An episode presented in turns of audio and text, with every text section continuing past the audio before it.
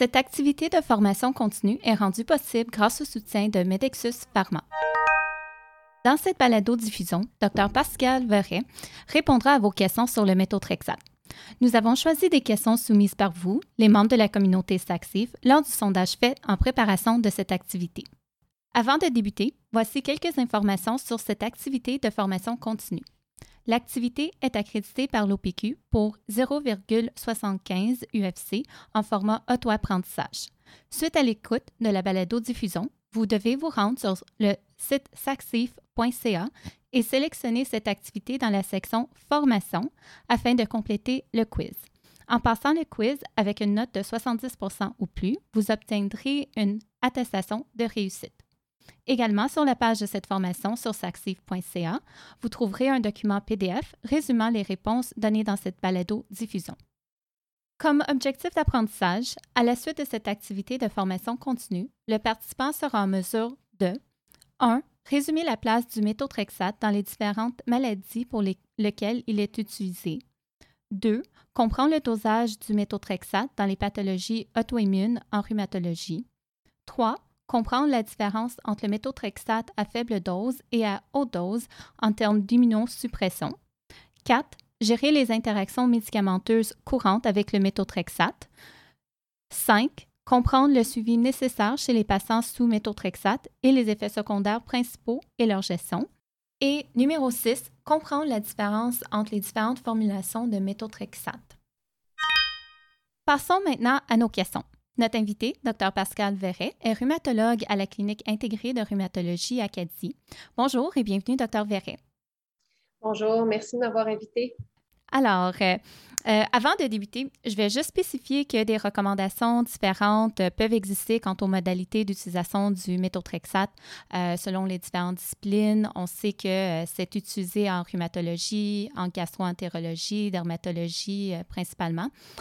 vous, docteur Verret, étant rhumatologue, je crois que vous allez naturellement vous pencher un peu plus sur les recommandations qui existent à l'intérieur de, de votre discipline lors de vos réponses, n'est-ce pas? Effectivement. OK, parfait.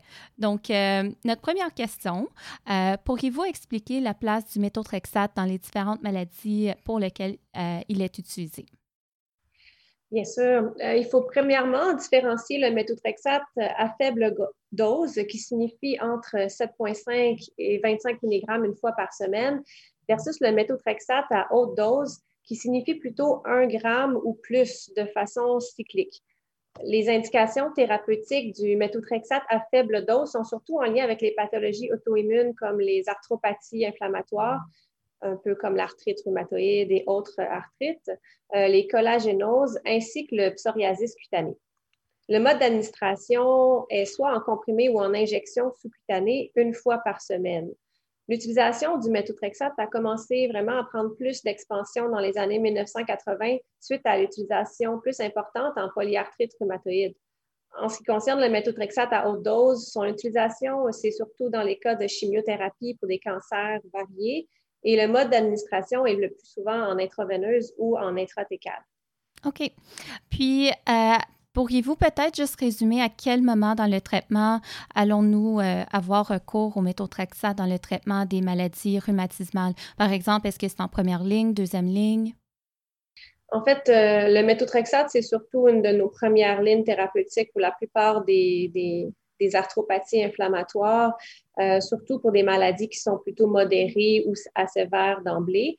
Donc, euh, parfois, on commence avec d'autres médications plus légères, mais le méthotrexate a sa place assez rapidement dans la plupart de, nos pathologies. OK, excellent. Euh, on va rester dans les informations de base euh, pour notre prochaine question. quels sont les principaux effets secondaires du méthotrexate et leur gestion? Les effets secondaires les plus communs du méthotrexate à faible dose se présentent souvent plus dans les 24 à 48 heures qui suivent la dose du méthotrexate ça inclut des problèmes gastro-intestinaux comme la nausée, la diarrhée ou des douleurs abdominales. Euh, souvent, les gens peuvent avoir de la fatigue, de la difficulté à se concentrer, des céphalées, parfois aussi de la stomatite ou des aftes buccaux. Certains effets secondaires se produisent plus à long terme, comme la perte de cheveux, l'enzymite hépatique et aussi la macrocytose. La myélosuppression et la cirrhose sont des complications heureusement très rares de la prise de méthotrexate à faible dose et euh, peuvent se produire chez des patients qui ont déjà des comorbidités comme les problèmes d'insuffisance rénale, des problèmes hépatiques sous-jacents. Euh, donc, en, raison de, l'effet antifolate du méthotrexate, euh, qui est responsable pour la plupart des effets secondaires de celui-ci, on protège souvent avec l'ajout d'acide folique sur une base quotidienne. Ça réduit beaucoup l'intensité des effets secondaires, entre 26 à 79 de moins chez la plupart des patients dans les méta-analyses. La dose d'acide folique usuelle qu'on prescrit est de 5 mg et ça varie entre une à sept fois par semaine, mais la plupart des rhumatologues continuent de ne pas la prescrire le jour du méthotrexate malgré l'absence de données sur la compétition officielle avec le transporteur du folate. Puis, une réponse qui est jugée inadéquate à l'acide folique en, raison de présence d'effets secondaires persistants, euh, on peut justifier usuellement d'essayer le leucovorin à la dose usuelle de 5 mg une fois par semaine, environ 10 à 12 heures après le méthotrexate, car cette molécule a plus d'effets de compétition pour le transporteur du folate donc, ça peut causer une baisse d'efficacité du méthotrexate si sa prise est un peu rapprochée. OK, merci euh, pour cette euh, révision. Euh, maintenant, la prochaine question, encore soumise de façon anonyme. Il y a-t-il une différence clinique entre les différentes formulations de méthotrexate? Il est vraiment important de préciser que le mode d'administration influence aussi grandement la réponse au méthotrexate plusieurs études ont démontré que la dose systémique augmente de façon progressive avec les injections sous-cutanées, alors qu'elles atteignent un plateau à partir de 15 mg en comprimé une fois par semaine.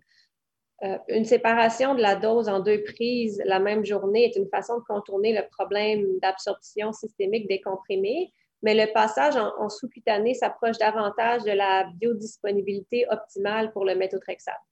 Donc, de notre côté, on favorise beaucoup la transition vers le sous-cutané pour favoriser l'efficacité clinique.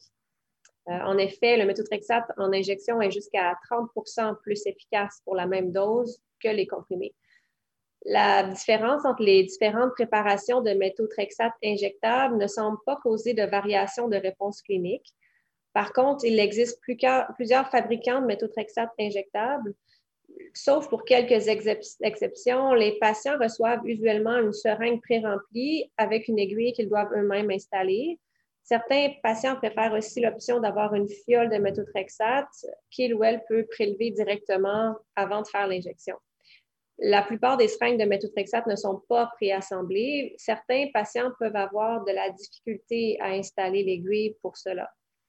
À noter que seulement deux préparations ont l'approbation officielle pour une injection sous-cutanée. Donc, ce sont le Metoject ainsi que la compagnie Accor. Dans les deux cas, la version euh, injectable en sous-cutanée a un volume d'injection qui est la moitié de celle de la plupart des préparations de méthotrexate. Euh, en ce qui concerne ces deux préparations, l'aiguille est déjà préassemblée et la seringue est déjà pré-remplie. Elles ne nécessitent aucune manipulation particulière et elles sont toutes deux équipées d'un dispositif d'auto-rétraction de l'aiguille, ce qui évite de se piquer après l'usage. Les seringues se gardent à la température de la pièce et, tel que mentionné, la quantité de liquide injecté est la moitié de celle de la plupart des autres méthotrexates. OK, parfait. Puis, euh, je tiens aussi à mentionner euh, pour les participants, euh, dans le document résumé, vous avez un tableau qui résume les différentes préparations de méthotrexate qui sont disponibles. Et je tiens aussi à ajouter euh, qu'il existe aussi des fioles à usage unique ou des fioles multidoses euh, de méthotrexate. Euh, par contre, il faut éviter de vendre ces produits directement aux patients pour une administration à la maison. je vais citer le bulletin d'information professionnelle de l'OPQ de juin 2015. On dit les fioles de produits injectables antinéoplasiques, comme celles de méthotrexate, ne doivent pas être vendues directement aux patients pour administration à domicile sans aucune préparation. Les pharmaciens doivent limiter les manipulations de médicaments dangereux par les autres professionnels de la santé ainsi que par les patients.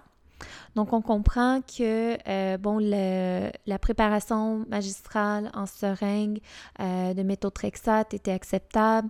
Euh, maintenant, on avait, on a également les seringues pré-remplies qui rendent les choses peut-être plus faciles. Par contre, il faut vraiment éviter de laisser le patient partir avec une forme de méthotrexate qu'il devra prélever lui-même. Docteur Verret, avez-vous de l'expérience euh, avec des patients qui reçoivent encore leur méthotrexate faite en préparation magistrale dans des euh, pharmacies spécialisées? Euh, on le voit moins souvent maintenant que les seringues pré-remplies sont disponibles, mais est-ce qu'il y a des différences cliniques et quelle est votre expérience? En, maintenant des, compagnies qui font tout ça préfet, mais avant, il y a quelques années, effectivement, la plupart des patients en sous c'était vraiment des, des pharmacies, des compounding pharmacies qui remplissaient pour eux. Mhm. En général, on n'avait pas vraiment de problème, sauf que c'est vraiment le fait de mettre l'aiguille sur la seringue qui est difficile. OK, merci. Euh, on va changer de sujet un peu. En termes de paramètres cliniques euh, et de laboratoire, que suivez-vous avant l'initiation du méthotrexate? Et ensuite à long terme et à quelle fréquence? Euh, le bilan de base et le suivi du méthotrexate nécessite souvent un, bilan assez complet. Donc, on inclut un dosage du euh, aminotransférase, aussi appelé le ALT, et de l'albumine pour valider la fonction hépatique. Il faut aussi surveiller la créatinine pour valider la fonction rénale et ainsi pouvoir ajuster notre dose de méthotrexate selon la clairance du patient. Faut faire la formule sanguine complète pour surveiller les cytopénies ou la myélosuppression mais ça demeure très rare avec les doses qu'on utilise en arthrite. Euh, le bilan initial implique également les sérologies pour les hépatites B et C afin de statuer sur le risque hépatique. Puis ensuite, le bilan qu'on fait de façon euh, régulière, on le fait usuellement aux 2 à 4 semaines pour les premiers trois mois, puis aux 8 à 12 semaines pour les 3 à 6 mois suivants, et ensuite c'est aux 12 semaines pour la durée de la prise de méthotrexate. OK. Donc, pour résumer, les paramètres à suivre de façon régulière, euh, plus souvent au début et ensuite aux 12 euh, semaines euh, après 3 à 6 mois de traitement, c'est la formule sanguine complète, les enzymes hépatiques, albumine et créatinine. Effectivement. Parfait. Au tout début du traitement, euh, on ajoute à ça euh, des sérologies pour l'hépatite B et C. Euh, il y a aussi des rares cas de réaction d'hypersensibilité pulmonaire. Est-ce que vous faites une radiographie pulmonaire pour écarter la possibilité de maladie pulmonaire préexistante? Oui, effectivement, la radiographie des poumons, ça fait partie de façon standard, en fait, de notre dépistage d'arthrite en général, car plusieurs de nos maladies ont aussi des manifestations pulmonaires. Puis, en plus, on, l'ajoute lorsqu'on demande euh, euh, le début du méthotrexate pour valider à la base les patients avaient déjà un problème pulmonaire préexistant. Le risque de pneumonie demeure très, très rare, mais c'est quelque chose qu'il faut quand même aviser dans les premiers mois de surveiller avec le patient. Merci beaucoup. Puis notre prochaine question vient de Vicky Hébert de la Salle. Concernant la myélosuppression, le bilan lipidique et rénal, euh, jusqu'à quelle valeur peut-on tolérer avant de décider que c'est mieux de diminuer la dose ou de cesser le méthotrexate? Euh, chez les patients qui ont une insuffisance rénale sévère et une clairance de moins de 30 ml par minute, euh, il faut juste se rappeler qu'il est contre-indiqué d'utiliser le méthotrexate. Euh, donc, les patients qui ont une clairance entre 30 et 59 ml par minute, on fait une réduction de la dose, par exemple. Donc, la dose de départ va être plus faible et la dose maximale va être plus basse également. Usuellement, on ne dépasse pas les 10 à 15 mg par semaine, sinon le risque de myélosuppression augmente. On fait aussi un ajustement qui est variable selon l'âge, la masse, les autres comorbidités du patient. Puis, on fait un suivi des bilans pour justement éviter les toxicités médulaires. Donc, euh, c'est vraiment avec une surveillance qu'on peut adapter notre dose de méthotrexate. Une élévation des enzymes hépatiques, ça se produit de façon assez fréquente, tout de même avec le méthotrexate, mais de façon plus occasionnelle, on peut avoir aussi de la stéatose hépatique, de la fibrose ou une cirrhose hépatique avec un usage prolongé et surtout certaines comorbidités sous-jacentes. Euh, les comorbidités dont je parle, ça inclut l'obésité, la stéatose hépatique préexistante, ce qu'on appelle aussi le foie gras, euh, l'alcoolisme ou des hépatites virales sous-jacentes. quand on a une élévation des enzymes hépatiques de moins de trois fois la limite supérieure de la normale, usuellement, on fait une réduction de la dose du méthotrexate. On réduit de 2,5 à 5 mg, puis on refait un bilan de contrôle deux à quatre semaines suivant l'ajustement de dose. Quand on a une élévation de 3 à 5 fois la limite supérieure de la normale ou s'il y a une persistance de l'élévation après l'ajustement de la dose, ça nécessite une interruption du méthotrexate et on fait un redosage deux semaines après l'interruption pour s'assurer de retour à la normale. Une fois que c'est revenu à la normale, on peut reprendre le méthotrexate, mais encore là, on reprend avec une dose réduite. On baisse de 2,5 à 7,5 mg. Euh, si l'élévation persiste, par contre, donc si l'enzymite hépatique n'est pas résolue, on doit compléter avec un bilan hépatique plus approfondi et usuellement, on fait une pause temporaire ou permanente du méthotrexate. En ce qui concerne le bilan lipidique, par contre, nous n'avons pas démontré de lien entre l'élévation des lipides et la prise du méthotrexate. OK, excellent. Merci beaucoup pour euh, toutes ces précisions. Euh, notre prochaine question, euh, encore d'une personne anonyme. En termes de dosage du méthotrexate, quelles sont les doses de départ et à long terme considérées adéquates versus inadéquates? Il faut aussi se rappeler de la question qu'on vient de passer. La dose peut varier selon les problèmes des patients, les comorbidités, incluant l'insuffisance rénale, mais en général, la dose de départ et le protocole d'augmentation de dose peut varier d'un rhumatologue à l'autre. Euh, nous, en général, on, augmente la dose à au moins 15 mg par semaine après 4 à 6 semaines du début, peu importe le mode d'administration ou la dose initiale. Donc, la dose de 15 mg est considérée la dose usuellement qui commence à être efficace. La dose maximale par semaine ne dépasse usuellement pas 25 mg pour les pathologies en rhumatologie. Euh, par contre, quand on dépasse la dose de 15 mg par voie orale, on a plusieurs données qui indiquent que la biodisponibilité atteint un plateau. Donc, lorsque la maladie n'est pas contrôlée avec un comprimé oral à dose de 15 mg et plus, il est de pratique courante de fractionner la dose de méthotrexate oral aux 12 heures la même journée ou changer pour la voie sous-cutanée. OK. Pour faire suite à cette question, euh, Lydia Parent de New Richmond demande Pourriez-vous commenter la pratique de plusieurs médecins débutant le méthotrexate à 20 mg une fois par semaine?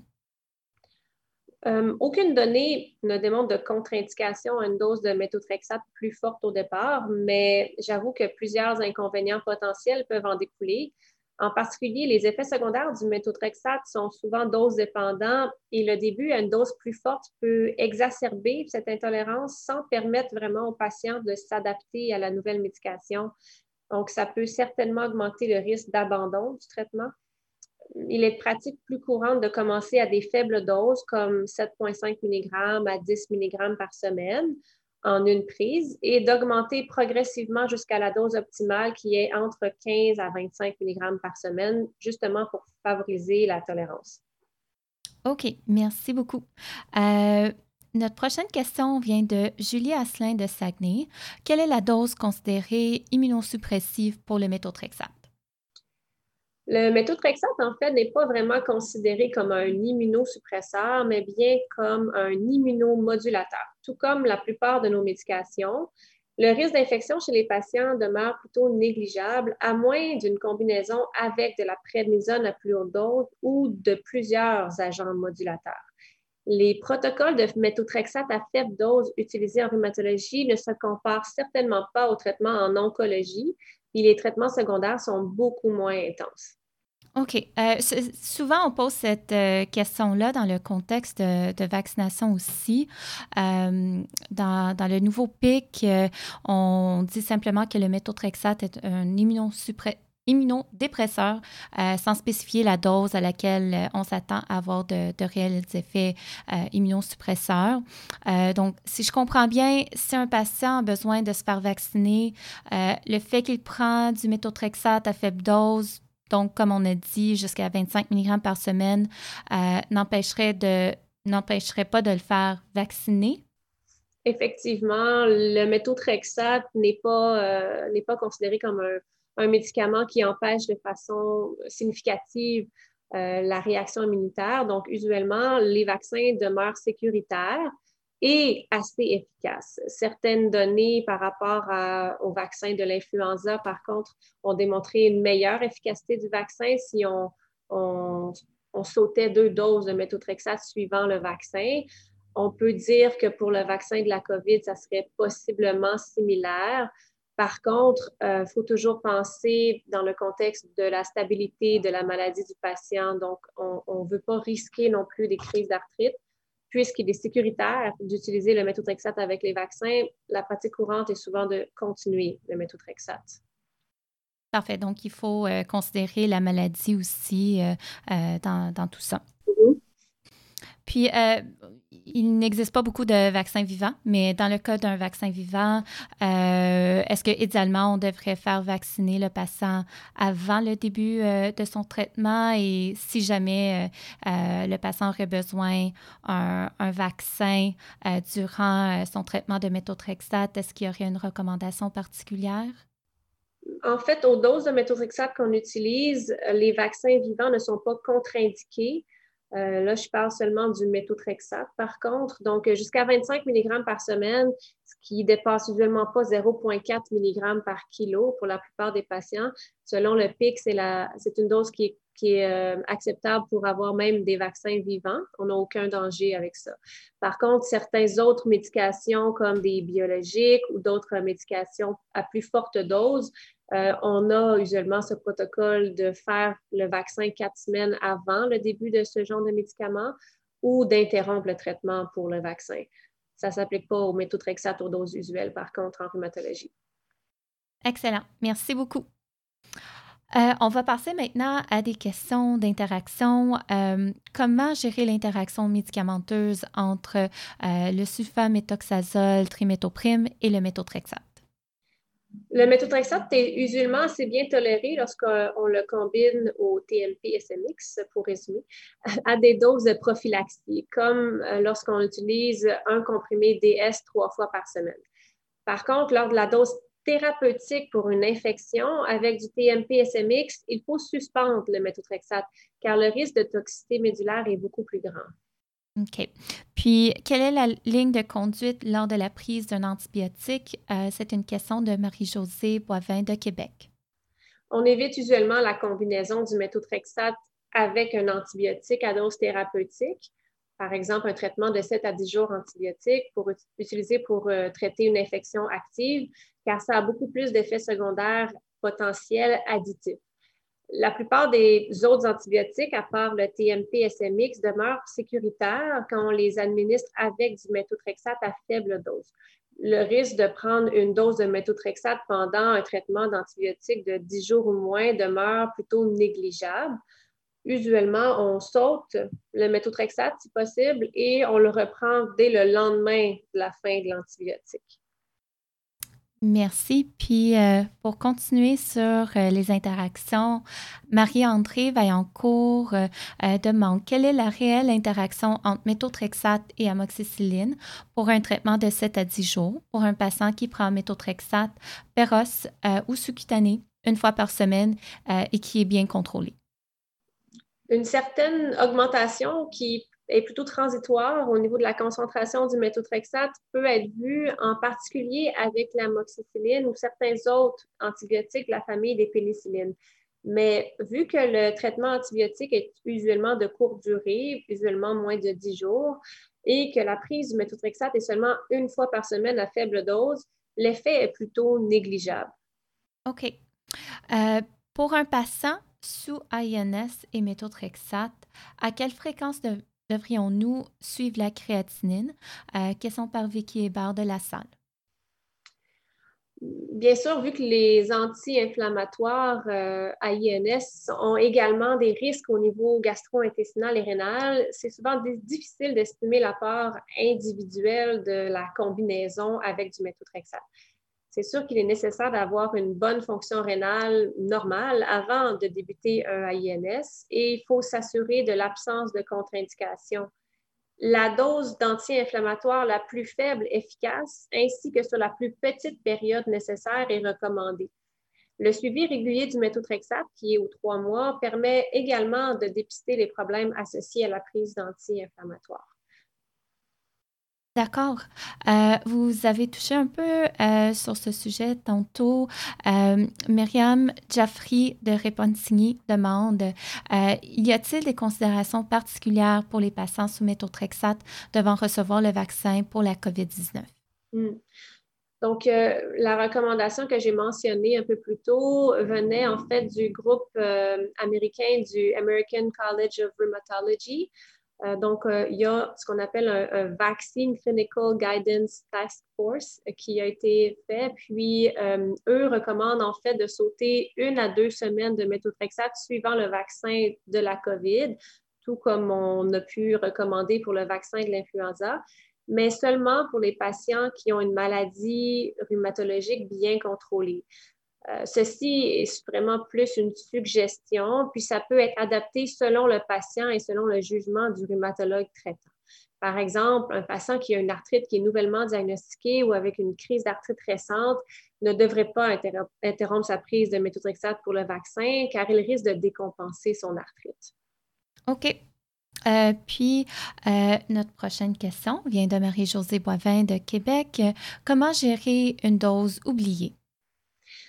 Vu que la demi-vie du méthotrexate est variable d'un individu à l'autre, euh, usuellement, on peut avoir une demi-vie entre 1,2 euh, et 4,3 semaines selon les études.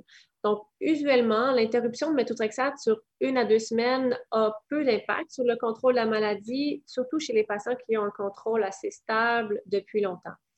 Dès qu'on constate l'oubli, on peut reprendre la dose de méthotrexate d'emblée, puis on retourne à une prise aux sept jours à partir de la date de reprise.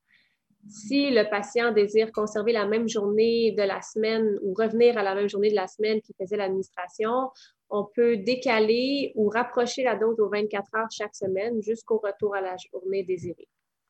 Excellent, c'est très bien résumé. Euh, nous arrivons euh, déjà à notre dernière question. Euh, est-ce que les patients devraient éviter toute forme d'alcool avec le méthotrexate? Très bonne question qui revient souvent beaucoup en clinique aussi. plusieurs études, en fait, ont analysé les risques de transaminites, donc d'élévation des enzymes hépatiques, avec la prise de doses variables d'alcool on voit que si la consommation demeure sous la limite recommandée, qui est environ 10 consommations par semaine pour les femmes et de 14 pour les hommes, pas tous les jours également, il faut sauter des jours de consommation usuellement, euh, le risque général demeure non significatif. Donc, l'abstinence n'est maintenant pas recommandée parce que ce n'est pas vraiment justifié et en plus, ça augmente le risque d'abandon au méthotrexate. Euh, une consommation d'alcool occasionnelle et avec modération, finalement, ne cause pas de risque supplémentaire avec la prise de méthotrexate à faible dose. Par contre, il faut éviter la prise excessive, qu'on appelle aussi du binge drinking, parce que l'effet combiné à du méthotrexate n'a pas été étudié dans ce cas-là. C'est parfait. Effectivement, euh, c'est une question qui euh, revient souvent. Puis, euh, je vais peut-être juste ajouter une dernière euh, question. Euh, vous, lorsque vous prescrivez du méthotrexate pour la première fois, est-ce qu'il y a d'autres choses qu'on a dit aujourd'hui, qu'on, a, dont on n'a pas parlé aujourd'hui, que vous dites à vos patients? En fait, on n'a pas parlé du risque de grossesse avec la prise de méthotrexate. Donc, c'est sûr que chez nos patientes en âge de procréer, ça fait partie de la discussion qu'on a d'emblée lorsqu'on commence les traitements pour leur arthrite. Donc, on parle d'emblée des risques de prendre le méthotrexate avec euh, euh, une grossesse qui pourrait être un peu imprévue. Donc, on, veut vraiment éviter ce genre de situation. Alors, on fait beaucoup de counseling pour les femmes en âge de procréer. Et soit on ne prescrit pas le méthotrexate pour ces femmes-là, on trouve une autre solution, ou on prescrit un mode de contraception en même temps que la, la, méthotrexate soit prescrite. C'est très bien. Euh, merci de souligner ce point. Euh, c'est important, effectivement, euh, qu'on pense à ça lorsque nous aussi, en tant que pharmaciens, lorsqu'on va servir ce médicament à ces patientes-là. Docteur Verret, merci beaucoup euh, d'avoir été euh, ici avec nous aujourd'hui, d'avoir pris le temps de répondre euh, à, toutes nos questions. donc, ça, ça, m'a fait vraiment plaisir de, d'enregistrer cette balado avec vous. Oui, tout le plaisir est pour moi. Merci de l'invitation encore. Merci.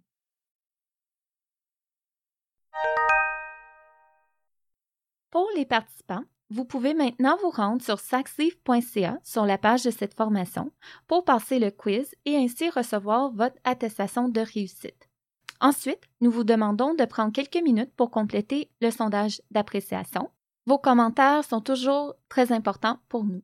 Finalement, pour rester informé de nos dernières formations, assurez-vous d'être inscrit à l'infolette Saxleaf. Merci et à la prochaine.